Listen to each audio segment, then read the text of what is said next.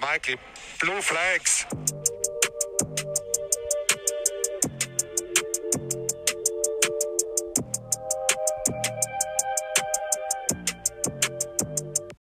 Bonjour Freunde und damit herzlich willkommen zur zehnten Folge unseres Formel 1 Podcast Lights Out. Der Frankreich Grand Prix ist abgeschlossen und ein eher langweiliges Rennen ist zu einem guten Rennen geworden. Natürlich wollen wir heute mal mit euch wieder über alles diskutieren und reden und natürlich ist der Marlon auch wieder dabei. Moin Moin meine Freunde und würde ich sagen, viel Spaß bei dieser zehnten Folge als kleines Special und ja, dann kommen wir direkt zu den Themen. Als erstes in dieser Folge kommen wir zu dem Qualifying am Wochenende und was dort alles passiert ist. Als zweites kommen wir dann zwischen dem starken Zweikampf von Mercedes und Red Bull am Wochenende, was auch natürlich sehr, sehr spannend war. Danach kommen wir dann zu dem starken Comeback von Daniel Ricciardo. Und zum Schluss besprechen wir nochmal die, der Reihenfall von Ferrari an dem Wochenende und was sie alles falsch gemacht haben. Als erstes kommen wir jetzt zum Qualifying und das erste richtige Ereignis im Qualifying war der Crash von Yuki Tsunoda der ja jetzt schon diese Saison dreimal gecrashed ist und zwar in Imola, in Aserbaidschan und dann jetzt halt hier beim Frankreich Grand Prix. Und ähm, ist halt äh, nicht so gut für ihn, weil er ja äh, umso öfters er crasht, umso schlechter ist das auch für die Moral und so. Aber ich könnte mir vorstellen, dass er gute halt Vor und fürs Team genau. Das Team äh, ist aber ist zwar zufrieden mit ihm, was er im Rennen macht, aber im Qualifying halt nicht. Denn äh, in diesem äh, Qualifying ist halt so, dass Tsunoda halt nach Turn 1 eingeschlagen ist er ist halt immer so, er, wenn er halt äh, dann auf seine Hotlap geht, ist er halt dann immer viel zu gierig und will direkt wie der größte Weltmeister dastehen. So gesagt, ähm, er ist in, von der Rennpace sehr äh, ist richtig stark. Äh, ja, und ähm, Qualifying Pace ist er auch sehr, sehr stark. Aber ähm, wenn er halt ähm, weiß, dass er so stark ist, will er noch stärker sein und deswegen versucht er so hart das Auto ranzunehmen, dass er halt wie jetzt hier in Frankreich in Turn 1 über diesen bösen Korb gefahren ist und auch dann halt diese ganzen, sag ich mal, Schmirkelpapiere auf der Strecke, diese blauen und roten Streifen mitgenommen hat und sich dann komplett weggespinnt hat und halt rückwärts in die Wand gefahren ist. Genau, aber das sieht man ja auch bei vielen jungen Fahrern, denn es ist nicht nur Yuki Tsunoda, der äh, jetzt hier im Frankreich äh, Qualifying gecrashed ist, sondern auch zuvor Nikita Mazepin in anderen Qualifyings und natürlich auch noch der junge Mick Schumacher, der hier in Frankreich gecrashed ist. Ja, also Mick Schumacher ist äh, recht gegen Ende, sage ich mal, dann doch in die Wand eingeschlagen. Ähm, er hatte eine sehr, sehr starke Zeit vorher schon gesetzt, sodass er auch ins Q2 einsteigen konnte. Also er war sicher mit der Zeit, weil er, glaube ich, zu dem Zeitpunkt 13. war und ähm, auch die Leute, die hinter ihm waren, äh, da waren nur noch zwei auf einer Zeit, also theoretisch hätte nur Fahrer, äh, also Driver at Risk sein können. Äh, vielleicht hätte noch irgendwas passieren können, man weiß es nicht. Aber je nachdem, ähm, er war 13. Äh, konnte sich den Platz sichern, aber ist dann gegen Ende von Q1 halt gegen die Wand, also gecrashed. Und dadurch waren halt auch viele andere Fahrer davon betroffen, äh, zum Beispiel auch Lance Stroll. Lance Stroll ähm, hatte eine sehr, sehr starke Zeit gesetzt äh, in der Top 10 und äh, konnte diese aber dann doch nicht ähm, benutzen, um ins Q2 zu kommen, sondern diese wurde gelöscht, weil er bestimmte Tracklimits äh, missachtet hat und ähm, konnte dann, war dann gerade auf einer neuen Runde, auf einer guten Hotlap und dann hat halt der gute Mick ihm diese Runde zerstört und er musste dann halt auch vom äh, letzten hinten bei Druki und Mazepin äh, starten. Ähm, und ja, also Mick, ähm, es war ein sehr, sehr also war ein sehr, sehr starkes Qualifying, sein bestes bis jetzt, was es äh, von ihm so gab. Ähm, weil mit einem Haas ist halt auch andere Positionen theoretisch äh, quasi unvorstellbar ähm, und ein 15. Ähm, oder besser gesagt 13. zu dem Zeitpunkt war halt sehr, sehr stark, aber dieser, dieser Reinfall, also dieser äh, Crash in der Wand, war halt ähm, gar nicht mal so schlimm für ihn, weil er dann trotzdem halt 15. geworden ist und im Qualifying 2, also im Q2, konnte er sogar noch mitfahren. Äh, als erst dachten die halt, dass sie ihn Schaden hätten, aber sah dann doch nicht so aus und er konnte dann doch das Q2 fahren. Genau, ähm, wie du schon gesagt hast, ähm, wieder viele Crashes im Qualifying. Aber äh, das ist ja nicht das erste Mal, dass wir das sehen, denn bis jetzt äh, die ganze Saison über gab es ja in äh, fast jedem Qualifying gab es Unfälle, die auch für eine rote Flagge gesorgt haben. Ja. Monaco, gutes Beispiel. Ja. Dann auch äh, Baku, noch ja. besseres Beispiel. Baku, alle zwei Sekunden rote Flagge, Red Flag, Red Flag. Und dann haben wir, da, über Baku hatten wir auch in der letzten Folge ausführlich geredet über das Qualifying. Da haben wir nochmal uns alles angeguckt, äh, warum es dort zu den roten Flaggen gekommen ist. Und zwar hier in Frankreich nur eine rote Flagge, aber Juki gehört so ein bisschen dazu, als zu den Crashes. Ja, also, ähm, also es ist halt auch kein wirklicher Crash gewesen. Er, ist halt, er hat halt in die Wand gedreht. Ähm, er hätte sogar noch weiterfahren können, ohne wirklichen Schaden. Seine, ähm, äh, seine Reifen natürlich was abbekommen und so. Aber ähm, äh, so ein, so ein Formel 1 Auto hat so, so gesagt so ein Safe Mode, der sich automatisch aktiviert, wenn man so gesagt irgendwie zu stark irgendwas belastet oder so. Ähm, und dann kann man halt nicht automatisch irgendwie hochschalten oder fahren geradeaus. Und deswegen bräuch, äh, brauchen die halt jemanden, dass, also dass jemand das Auto anschiebt, ähm, das irgendwie so, keine Ahnung, so 20 cm nach vorne schiebt, dass das Auto wieder so spürt, dass es fair äh, fahren kann noch oder was auch immer halt. Und das ging halt bei Juki nicht mehr, ähm, da halt keiner in der Nähe war, der das Auto anschieben konnte außer halt die Streckenposten, aber die dürfen halt nicht dem Team helfen oder was auch immer. Die, dürf, die dürfen halt theoretisch das Auto äh, abschleppen und sagen, wo das ist und was auch immer. Aber die dürfen halt nicht dem eigenen Team und dem äh, Fahrer helfen. Ja, dann würde ich sagen, war's mit dem Thema, oder? Oder willst du noch was sagen zu dem Qualifying? Nee, ich brauche nichts mehr. Und äh, ich würde dann sagen, kommen wir jetzt zu dem äh, Thema mit Red Bull und Mercedes. Also ja, wie Simon schon angekündigt hat, äh, jetzt kommen wir zu dem Zweikampf von Red Bull und Mercedes, so gesagt dem Hauptthema dieser Folge. Ähm, ja, wo fangen wir an? Ähm, Im Training hat es, ähm, so gesagt, da fangen wir jetzt mal an, äh, im Training hat es für Mercedes, sage ich mal, nicht so ganz gut ausgesehen, obwohl es ja eine sehr getrimmte Mercedes-Strecke ist, sage ich mal. Ähm, Bottas war sehr, also recht stark, also besser als Hamilton im äh, ganzen Training. Aber ähm, Hamilton hat ein bisschen hinterhergehangen und dann haben halt äh, die Guten bei Mercedes haben halt erstmal geguckt, was das sein könnte und deswegen haben die beim Auto noch ein bisschen was verändert und haben so gesagt den ähm, ähm, die Sachen von Bottas ähm, da drauf gemacht und drauf ähm, programmiert und so. Ähm, und so gesagt hat, ist dann ähm, Hamilton mit dem Setup von Bottas gefahren und das hat man auch dann gesehen, dass er sich dadurch stark verbessert hat äh, im Qualifying. Äh, da im Qualifying am Ende Hamilton nämlich Zweiter war äh, und Max Erster, dazu kommen wir gleich noch. Ähm, und Bottas halt Dritter. Und ja, dann kommt Perez. Ja, wie du jetzt schon gesagt hast, ähm, die Trainings dort, äh, die waren eher auf der Seite von Mercedes. Und man hat ja auch schon vor dem Grand Prix hätte man davon ausgehen können, dass Mercedes äh, dieses Rennen dominieren wird, weil es ja auch eher eine Mercedes-Strecke ist, da sie auch erstens die Vorjahre sehr dominiert haben und weil äh, Mercedes ja äh, halt ein gutes, schnelles Auto hat, was auch zu so einem Streckentyp passt. Ja, würde ich auch sagen, weil halt äh, lang geraden und äh, wenig Kurven ist halt das Perfekte für Mercedes. Zwar hat diese Strecke auch ekelhafte Kurven, die besser für, Merce äh, für Red Bull passen, aber theoretisch besser auf Mercedes, da es eine sehr, sehr lange Gerade gibt mit einer kleinen Schikane oder besser gesagt mit einem kleinen Schlenker nach links. Ähm, und äh, ja, ähm, trotz dieser so gesagt Mercedes getrimmten Strecke hat es Red Bull doch schon sehr stark geschafft, bei Mercedes zu bleiben oder besser gesagt sogar vor Mercedes zu bleiben. Äh, da im Training sah es schon tausendmal besser aus für Red Bull als für Mercedes, trotz ähm, Rückbau von dem Flexiflügel. Ähm, ähm, das war schon ziemlich atemberaubend, was die Jungs da geliefert haben. Und äh, bei Mercedes sah es halt, wie gesagt, eher nicht so gut aus. Aber wenn wir jetzt hier schon beim Qualifying waren, gerade eben, ähm, ja, also äh, schlussendlich äh, Red Bull, sage ich mal, ziemlich stark im Qualifying. Ähm, Max eine super Zeit gelegt, unter 1,30. Und das war auch dann die Rekordzeit von, ähm, von dem Tag. Und äh, Hamilton sogar noch drei Zehntel dahinter und das ist schon ziemlich schlecht für Mercedes oder allgemein auch für Hamilton. Genau, und äh, Bottas dahinter hatte natürlich noch ein bisschen mehr Abstand.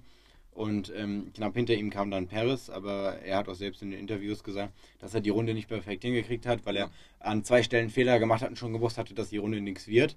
Aber er hat sich dann sehr geärgert, aber er kann hier froh sein, dass er noch einen vierten Platz geholt hat, weil das ist auch noch solide, weil wenn du einen vernünftigen Rennstart hast, dann kannst du natürlich immer Positionen gut machen. Und man weiß ja auch, der Mexikaner ist immer besser im, in der Rennpace als in der Quali-Pace. Das hat er bis jetzt immer bewiesen an den Sonntagen ja. und hat er dann auch in diesem Rennen äh, gut bewiesen.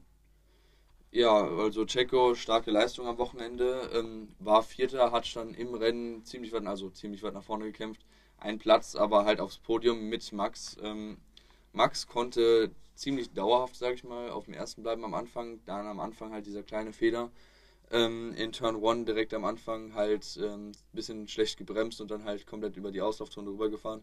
zwar äh, nicht ganz regelkonform äh, wieder auf die Strecke zurückgefahren, aber er hat äh, ein paar Ausreden gesucht äh, im Sinne von, er hätte nicht anders auf die Strecke zurückfahren können. Ähm, aber ja, dann war halt Hamilton direkt vorne mit sehr, sehr viel Abstand. Das waren direkt am Anfang schon zwei Zehntel, äh, zwei, Zehntel, zwei Sekunden. Und äh, Hamilton konnte diesen Abstand auch dann ziemlich gut aufbauen. Und irgendwann hat es dann angefangen, dass Max dachte, nee, jetzt will ich auf den ersten. Dann hat er komplett angefangen zu pushen. Ähm, ist auch ziemlich stark nach vorne gekommen. Ähm, er war dann nämlich irgendwann bis zum Ende des Rennens so immer so im Sekundenbereich, hat die ganze Zeit mit Hamilton gefightet, war ziemlich spannend, dieses Duell. Ähm, und ja, dann kam halt irgendwann Perez, der dann einfach so von hinten angeschossen kam äh, und Bottas weggemacht hat und war dann auf dem dritten. Das war natürlich auch ein sehr starker Moment und alle haben sich gefreut, denke ich mal, für Checo. Und ähm, Max, äh, ja, dazu kommen wir jetzt. Also ähm, diese ganze äh, Bredouille hier von Red Bull, das ähm, ist nicht alles nur der fahrerischen Künsten, sondern auch der strategischen Künsten äh, zuzuschreiben, weil ähm, Red Bull hatte dieses Rennen eine sehr gute Strategie, ja. weil ähm, die meisten Teams hatten Probleme mit den Reifen und ähm, sind die meisten, also die, die es geschafft haben, sind eine Ein-Stopp-Strategie gefahren und die, die es nicht geschafft haben, die zu starke Probleme hatten mit den Reifen, sind eine Zwei-Stopp-Strategie gefahren.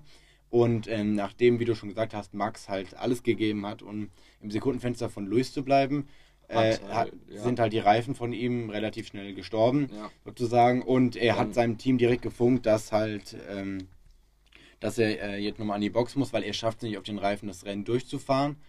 Und äh, dann kam es halt zu einem sogenannten Undercut-Versuch.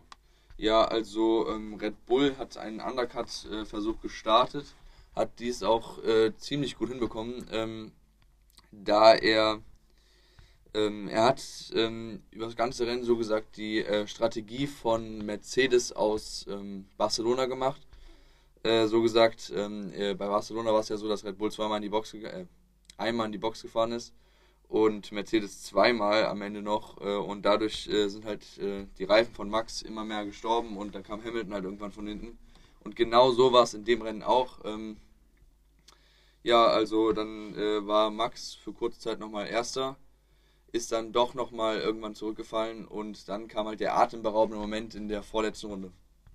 Genau, ähm, nachdem halt diese ganze ähm, Undercut dann äh, funktioniert hat, und man äh, dann, äh, als er zwischenzeitlich vor ihm war und dann sich entschieden hat, ja, dass die Reifen das nicht schaffen werden über das ganze Rennen und dann seine frischen Mediums geholt hat. Dadurch hat er ja dann dauerhaft aufgeholt, bis er dann äh, kurz äh, vor Rennschluss äh, dann auch noch Valtteri Bottas, weil der äh, auf dem zweiten Platz mittler, also zwischenzeitlich lag, auch überholt hat, weil er ja auf der Jagd nach Hamilton war. Und ähm, Bottas konnte ohne Probleme überholen, denn äh, Valtteri hat ja auch einen großen Fehler gemacht, hat äh, viel zu schwach verteidigt, meiner Meinung ja. nach. Und äh, nachdem er es dann äh, sehr, sehr schnell am Finn vorbeigeschafft hat, äh, hat er sich dann direkt dran gemacht, Hamilton einzuholen. Und ähm, das hat er dann auch sehr stark gemacht, denn er ist halt auch wegen dem Reifenvorteil, wegen dieser schlauen Strategie pro Runde gut zwei Sekunden schneller gefahren als äh, Hamilton vorne an der Spitze und war dann eine Runde, glaube ich, vom Schluss war es. Äh, dort war er dann äh, direkt äh, hinter Hamilton, hatte das DAS auf der Geraden und hat angegriffen.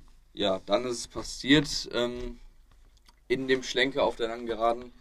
Ähm, Max geht ziemlich aggressiv rein und ähm, macht dann einen starken Late-Breaking-Move ähm, und pusht innen rein und hat ihn dann sehr stark in dieser Kurve überholt. Ähm, und diese Überholmanöver sind ja auch immer so, dass dann so gesagt der, der überholt wurde, äh, meistens auch einen großen Nachteil hat, da er dann ziemlich viel Zeit verliert, äh, weil er ja auch aufpassen muss, dass er das nicht unfair macht und schlecht verteidigt oder so. Deswegen lag Hamilton dann wieder ziemlich weit zurück, sag ich mal. Aber äh, Max konnte dieses, diese Lücke da zwischen ihm und Hamilton ziemlich stark halten bis zum Ende des Rennens und konnte am Ende als erster Platz über die Ziellinie fahren. Ähm, und außerdem äh, konnte Max sich dann am Ende auch noch so gut absitzen, da er diesen enormen Reifenvorteil hatte immer noch.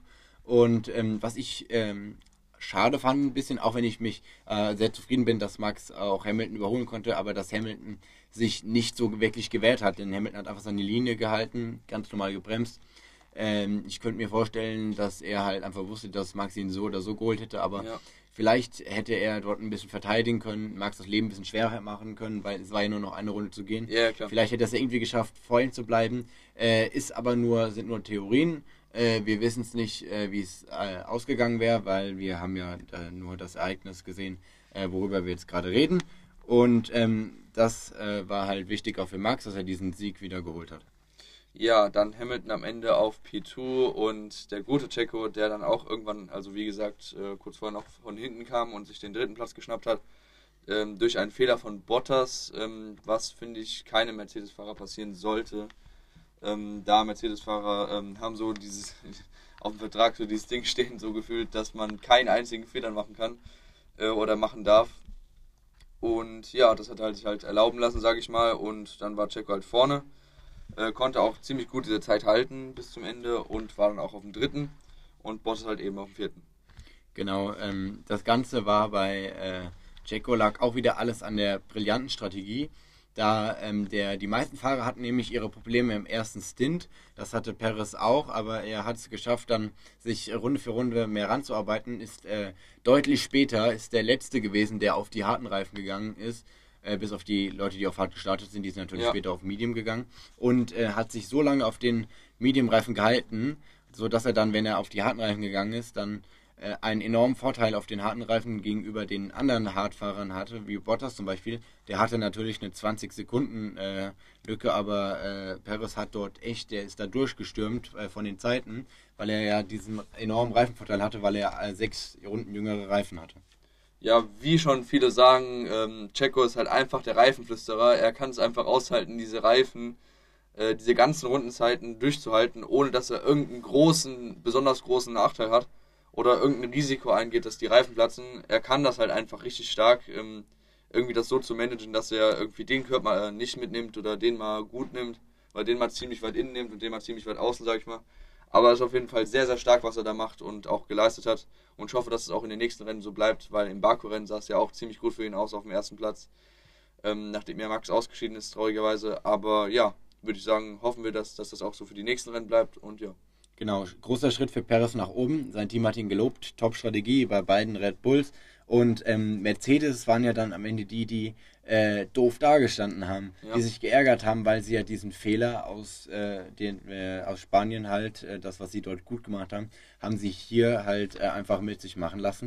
Und das war halt ein großer Fehler für das Team. Denn äh, meiner Meinung nach ist es so, für, ich denke jetzt mal, war, es war ja generell ein Fehler von Mercedes, aber ich könnte mir vorstellen, dass Mercedes auch aus diesem Fehler lernt und dass sowas vielleicht in der Zukunft nicht mehr passieren könnte. Aber generell so diese Kommunikation bei dem Team war an dem Wochenende nicht so toll, Ja. denn Bottas hat sich besonders beschwert äh, bei seinem Team, nachdem er von Perez äh, überholt wurde, dass äh, es halt eine Zwei-Stopp-Strategie gewesen wäre und keine Ein-Stopp und dass sie immer zuhören sollten, weil sie alle so doof wären. Und ähm, das Ganze äh, war ein bisschen hart von ihm, weil das Team hat eigentlich sowas eigentlich schon mehr Ahnung, auch wenn der Fahrer auch mitzubestimmen hat. Äh, aber Bottas hätte vielleicht einfach besser auf seine Reifen aufpassen sollen und sollte vielleicht nicht so gegen sein Team wehren, weil äh, er weiß ja ganz genau, dass er auf der Kippe steht, was den äh, Fahrersitz halt für das Jahr 2022 betrifft. Ja, was ich auch sehr, sehr stark fand von Max. Äh, Max hat ja gegen Ende hin, äh, so im, sag ich mal, letzten Drittel des Rennens, hat er, war sein Mikrofon kaputt, nachdem er irgendwas gefragt hat im Radio. Ähm, und deswegen konnte er halt bis zum Ende hin nichts mehr seinem Team sagen oder so. Also er konnte äh, höchstens was gesagt bekommen, aber konnte nichts mehr seinem Team mitteilen oder sagen oder fragen oder irgendwas. Ähm, ziemlich zu Ende hin ging es dann wieder, also theoretisch er die ganze Zeit blind gefahren, ähm, ohne irgendwas zu wissen. Und das fand ich halt auch sehr, sehr stark von ihm. Ja, sehr starke Leistung vom Verstappen und ja. Dann würde ich sagen, was mit dem Thema. Äh, mehr zu sagen kann ich eigentlich nicht und du? Nö, ich brauche auch nichts mehr sagen. Es war sehr lange jetzt, glaube ich. Ja, okay, dann würde ich sagen. Weiter ja. zum nächsten Thema, gell? Jetzt kommen wir zu einem Fahrer, den wir lange im vorderen Feld oder so im Mittelfeld vermisst haben, und zwar Daniel Ricciardo mit seinem McLaren. Und ich würde sagen, Marlon, fang du erstmal an. Ja, also die ersten Rennen sahen ja für McLaren oder besser gesagt für Rick jetzt nicht so gut aus, ähm, da er sehr, sehr oft schon im zweiten Coup rausgeflogen sind, ähm, was natürlich sehr, sehr schlecht für ihn ist. Ähm, er war ja früher mal bei Red Bull und auch jetzt bei- also letztens noch, ähm, 2020 noch bei ähm, Renault und äh, dort war er natürlich deutlich besser als jetzt. Ähm, weil momentan war er ja sehr, sehr oft, wie gesagt, im Q2 rausgeflogen und ist dann auch im Rennen zwar ziemlich stark vorgefahren, aber trotzdem halt immer so auf dem 13.12. gestartet und das ist halt ziemlich schlecht für ihn. Aber dieses Rennen sah komplett anders aus. Ähm, das Qualifying, sage ich mal, lief okay für ihn. Aber im Rennen, im Rennen selbst ähm, war er sehr, sehr stark. Ähm, ja. Ja, genau, im Rennen war er sehr, sehr stark und ähm, das erinnert mich das Ganze so ein bisschen an diese äh, Geschichte mit äh, Sebastian Vettel und äh, geplatztem Knoten, denn man könnte Ja. vielleicht sogar schon sagen, dass Ricciardos Knoten geplatzt ist, denn er ist äh, jetzt hier im äh, Frankreich Grand Prix ist er Sechster geworden, was eine sehr solide Leistung fürs Team war, denn sein Teamkollege Lando Norris, der ist auch, hat das Rennen auf dem fünften Platz beendet und ähm, das Ganze ist dann jetzt nochmal ein Schritt für ihn und für sein Team und die Konstrukteursmeisterschaft, weil man äh, lange die Ergebnisse da jetzt nicht hatte. Und ähm, äh, für ihn ist es jetzt halt auch wichtig, äh, weiterhin äh, zu pushen und zu lernen, weil mir kommt es auch aktuell so vor, als ob er das Auto auch viel mehr versteht und äh, viel mehr da ist, denn direkt halt nach dem Rennstart auch äh, hat er so viele Positionen gut gemacht, denn sein Qualifying war auch nicht wieder das Beste aber er hat es halt äh, solide und ohne Probleme geschafft, halt in den ersten äh, paar Runden viele Plätze gut zu machen. Ja, dann ist er ziemlich, also so im Mittel bis Ende des Rennens, ist er ziemlich stark nach vorne gefahren. Er hat gefühlt jede Runde jemanden überholt und das ist ziemlich stark, sage ich mal. Äh, und auch ziemlich sauber überholt. Ähm, er war auch die ganze Zeit äh, recht weit, sage ich mal, von Norris, also dem ersten Fahrer von McLaren. Ähm, und ähm, konnte sich da das ganze Rennen vor ihm halten, aber ähm, am Ende hatte der gute Norris noch ein bisschen Glück gehabt und konnte sich dann doch vor ähm, Rick kämpfen. Und äh, was ich ein bisschen schade finde, ganz viele so haben so gesagt, so, ja, also ähm, Ricciardo war deutlich schlechter in dem Rennen als Norris, aber da, find, äh, da muss ich sagen, ich fand Rick dieses Rennen tausendmal besser als Norris, da Rick halt diese starke Arbeit geleistet hat ähm, mit seinen kranken Überholmanövern und auch diese kranke Aufholjagd. Genau, äh, da kam so ein bisschen das Feeling von den alten Daniel Ricciardo Ja. Dive Bombs wieder. Und ähm, abgesehen davon, äh, die Leute, die halt auch sagen, dass Norris das jetzt besser gemacht hätte in dem Rennen, Ricciardo musste ja einmal mehr stoppen als Norris, Ja. äh, was auch dann natürlich zu diesem Positionstausch geführt hat. Und ähm, er war ja am Ende Sechster und Norris war Fünfter. Und dafür, dass er so gesagt diese, diesen Einstop mehr hatte, das entspricht so circa 26 bis 27 Sekunden. Äh, vielleicht war manchmal schnell auf so 25 durchschnittlich. Ähm, aber ähm, dafür, dass er diesen Stop halt mehr hatte, diese 25 Sekunden, ist er trotzdem noch einen Platz hinter Norris gefahren. Und das fand ich ziemlich stark von ihm. Genau, denn ähm, man sieht jetzt auch, dass die beiden sich gegenseitig auch mal bekämpfen können, so im internes Teamduell halt. Und ähm, ich könnte mir vorstellen, wenn das jetzt so weitergeht, kann er ihn äh, Norris halt auch noch öfters mal schlagen. Und ähm, wäre auch ganz cool, weil dann sieht man auch mal wieder, dass äh, Ricciardo vielleicht so seine alten Formen, also die er zum Beispiel jetzt letzte Saison bei Renault hatte, zurückfindet und wer weiß, es warten ja auch noch ein paar Chaosrennen, denke ich mal, auf uns. Das kann man nie genau voraussagen, aber es wird Ja. immer welche geben. Ja. Und wer Sowas weiß, wie zum vielleicht Beispiel fährt Baku oder ja, so, ja. Genau, Baku war schon. Ja, ist manche, immer manche, deswegen, das war ja aber jetzt in der Zukunft gibt es bestimmt auch noch welche, die Ja. dazukommen. Und wer weiß, vielleicht äh, fährt Daniel vielleicht auch mal auf ein Podium oder so. Das wäre Ja. cool für ihn. Äh, Würde ich mich sehr drüber freuen. Weil es ja auch momentan ähm, Norris seine starke Saison ist, weil er schon zwei Podiums geholt hat, ähm, äh, wo sich auch viele Fans drüber gefreut haben. Aber ähm, wenn ich mal Rick oder so oder beide mal da oben sehen würde, wäre auch ganz clean und ja. Ja, genau, äh, wäre cool, aber würde ich eher sagen unwahrscheinlich. Äh, aber Daniel würde ich sogar eher zutrauen, durch halt Ja, können und ja. durch Überholmanöver halt Und auch diese, die Podien zu holen als Norris, weil der hat bis jetzt diese Saison einfach immer nur Glück gehabt, dass die vor der Medaille ausgeschieden sind. Aber das ist jetzt nicht so wichtig. Ähm, egal, am Ende ist ja egal, ob jetzt äh, durch Glück das Podium geholt oder nicht. Ihr holt ja die Punkte dann so oder so, daran kann man nichts ändern. ja, Aber ich würde mich für Daniel auf jeden Fall freuen. Und ja, ja, mehr kann man dazu eigentlich nicht sagen. Es war ein starkes Rennen von Rick und auch von Norris.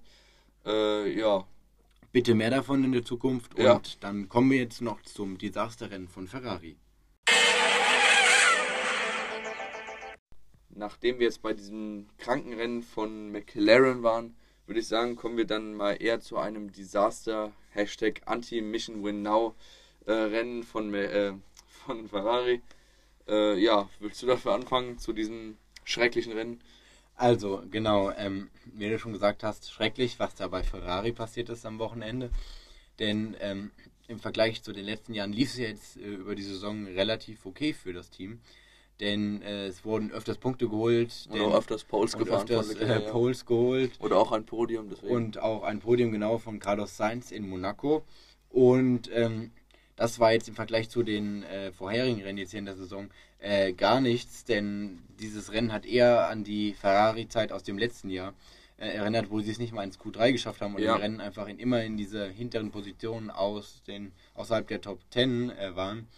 Äh, denn eigentlich waren die Startpositionen bei Ferrari solide. Äh, beide in den Top 10, Carlos Sainz auf der 5 und Leclerc auf der 9.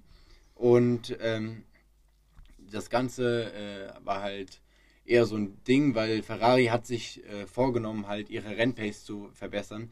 Denn man hat ja gesehen in den letzten Rennen, dass äh, deren Rennpace nicht so stimmt und natürlich war es ihr Ziel, sich dort zu verbessern.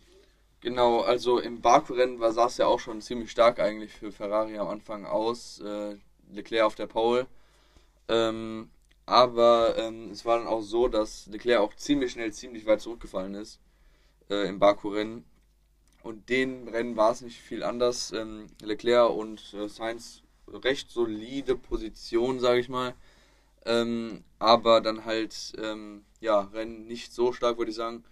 Ähm, sogar dass Carlos, also Sainz, der neue Ferrari-Fahrer, jetzt vorher McLaren bei Norris, ähm, besser war als ähm, Leclerc und auch allgemein die letzten Rennen war er auch ziemlich stark und auch im Monaco-Rennen war er besser als Leclerc äh, weil Leclerc halt ausgeschieden ist. Aber er hat halt schon ein Podium mehr die Saison als äh, Leclerc. Und dafür, dass er Anfänger ist, äh, bei Ferrari ist das schon ziemlich, ziemlich stark, würde ich sagen. Ähm, äh, dass Carlos auch in dem Rennen zwar vor ähm, dem Leclerc war, aber auch nicht wirklich gut abgeschnitten hat, nämlich auf dem 11. und deswegen auch keine einzigen Punkte für Ferrari an diesem Rennen. Äh, und diese Punkte werden halt jetzt auch, äh, auf diesen Punkten wird halt auch immer aufbauen. Ähm, und die werden halt jetzt immer fehlen, die ganze Saison lang. Äh, und das ist halt auch ziemlich schade. Ähm, ja, wie gesagt, äh, Science auf dem 11. Und ja, zu Leclerc kommen wir jetzt.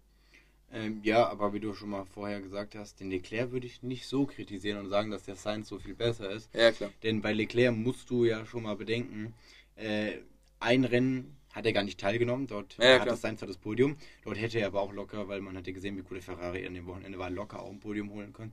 Wenn äh, sogar vor Sainz. Und ähm, naja, wäre ja halt von seiner gewohnten Pole Position gestartet ja. und ich hätte mir nicht vorstellen können, dass Max ihn on-track überholt hätte, sondern eher nur durch die Boxengassen. Äh, Taktik, also mit den Overcuts und was es dort alles gab. Aber dazu findet ihr alles in der äh, Monaco Grand Prix Folge. Und ähm, halt äh, sonst man würde eher so sagen, man kann die beiden Fahrer erst Richtung Ende der Saison ja. richtig vergleichen. So äh, drei Viertel der Saison, wenn das gefahren ist, dann können wir nochmal zurückkommen und sagen, ob Sainz halt wirklich, auch wenn er neu beim Team ist, so viel besser als Leclerc ist. Denn Leclerc hat ja auch schon viel Pech jetzt die letzte Zeit. Und äh, wenn die noch ein bisschen an der Rennpace arbeiten, stimmt das in die Richtung auch. Aber jetzt geht es ja nicht genauso um den Vergleich der Fahrer, sondern eher darum, was im Rennen passiert ist. Und zwar ähm, war der Ferrari eigentlich relativ solide mit der Rennpace ja, im Laufe ja, des Rennens. Ja. Aber ähm, Ferrari hat halt auch zu kämpfen mit äh, deren Reifen, genauso wie das vorne bei Verstappen war. Nur das Problem war bei äh, Ferrari der Fehler, dass man im ersten Stint einen zu frühen Boxenstopp gemacht hat. Ja, also so ähnlich sah es ja auch im Abu Dhabi-Rennen für ähm, Ferrari aus, da sie da auch einen Fehler beim Boxenstopp gemacht haben und dabei auch beide, also früher noch Vettel und Leclerc, äh, beide auf dem letzten waren. Und das war schon ein ziemlich, ziemlich schwaches Rennen für die. Ähm, und das hat mich auch so ziemlich ein bisschen daran erinnert. Sage ich mal, Leclerc auf dem 16. mit, seinem, mit seiner Nummer. Nummer 16. ja, ja, genau. Ähm, und Carlos halt auf dem 11. Ähm, also ich will jetzt nicht sagen, dass Carlos besser ist als Leclerc. Leclerc hat halt viel mehr Erfahrung bei Ferrari. Aber mh, hm, bei Carlos hat sich auf jeden Fall momentan das äh, Potenzial bei Ferrari gebildet und ich würde sagen, die sind auf jeden Fall auf einem ziemlich guten Niveau. Aber halt, das Rennen war schwach. Ähm, ja, und das Ganze war halt am Ende auch dann der Strategie zu verschulden, weil man halt diesen zu frühen Boxenstopp bei beiden gemacht hat. War dann äh, der ähm, Stint auf den harten Reifen zu lange, wodurch man dann am Ende nochmal an die Box kommen musste, sonst hätte man das Rennen nicht beenden können. Ja. Ähm, war auch ein Fehler, genau wie bei Mercedes, nur Mercedes ist halt später an die Box gekommen, konnte dann das Rennen noch zu Ende fahren, war am Ende dann hinten raus sehr langsam, aber natürlich äh, im Laufe des Rennens war da genug äh, Lücke, dass man am Ende dort nichts mehr tun konnte. Und die meisten mussten dann ja auch nochmal stoppen, um überhaupt durchzukommen. Genauso ging es Ferrari, aber wenn man diesen frühen, ganz frühen Boxstop im Stint 1 halt nicht gemacht hätte, hätte ich mir vorstellen können, hätten die es noch zu Ende fahren können auf ihren Positionen. Ist natürlich schade, wie du schon gesagt hast, den wird hinten raus immer die Punkte fehlen Ja. und ja.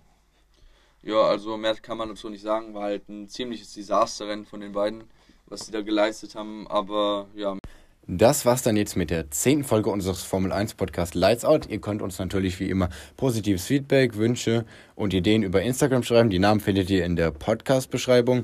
Ähm, jetzt äh, ist ein spannender Grand Prix zu Ende gegangen und äh, jetzt folgt am Wochenende noch äh, der erste Österreich Grand Prix, darauf die Woche dann der zweite.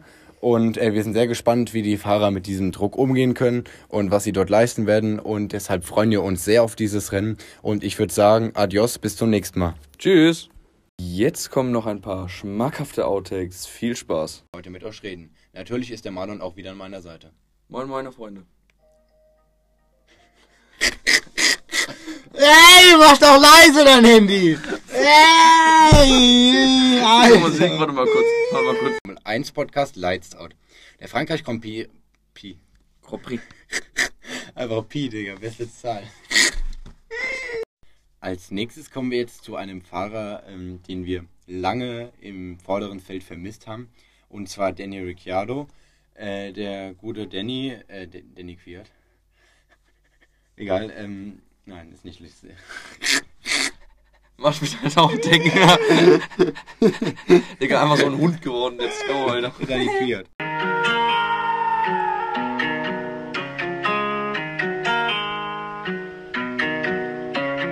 Michael, this guy makes us lose the position.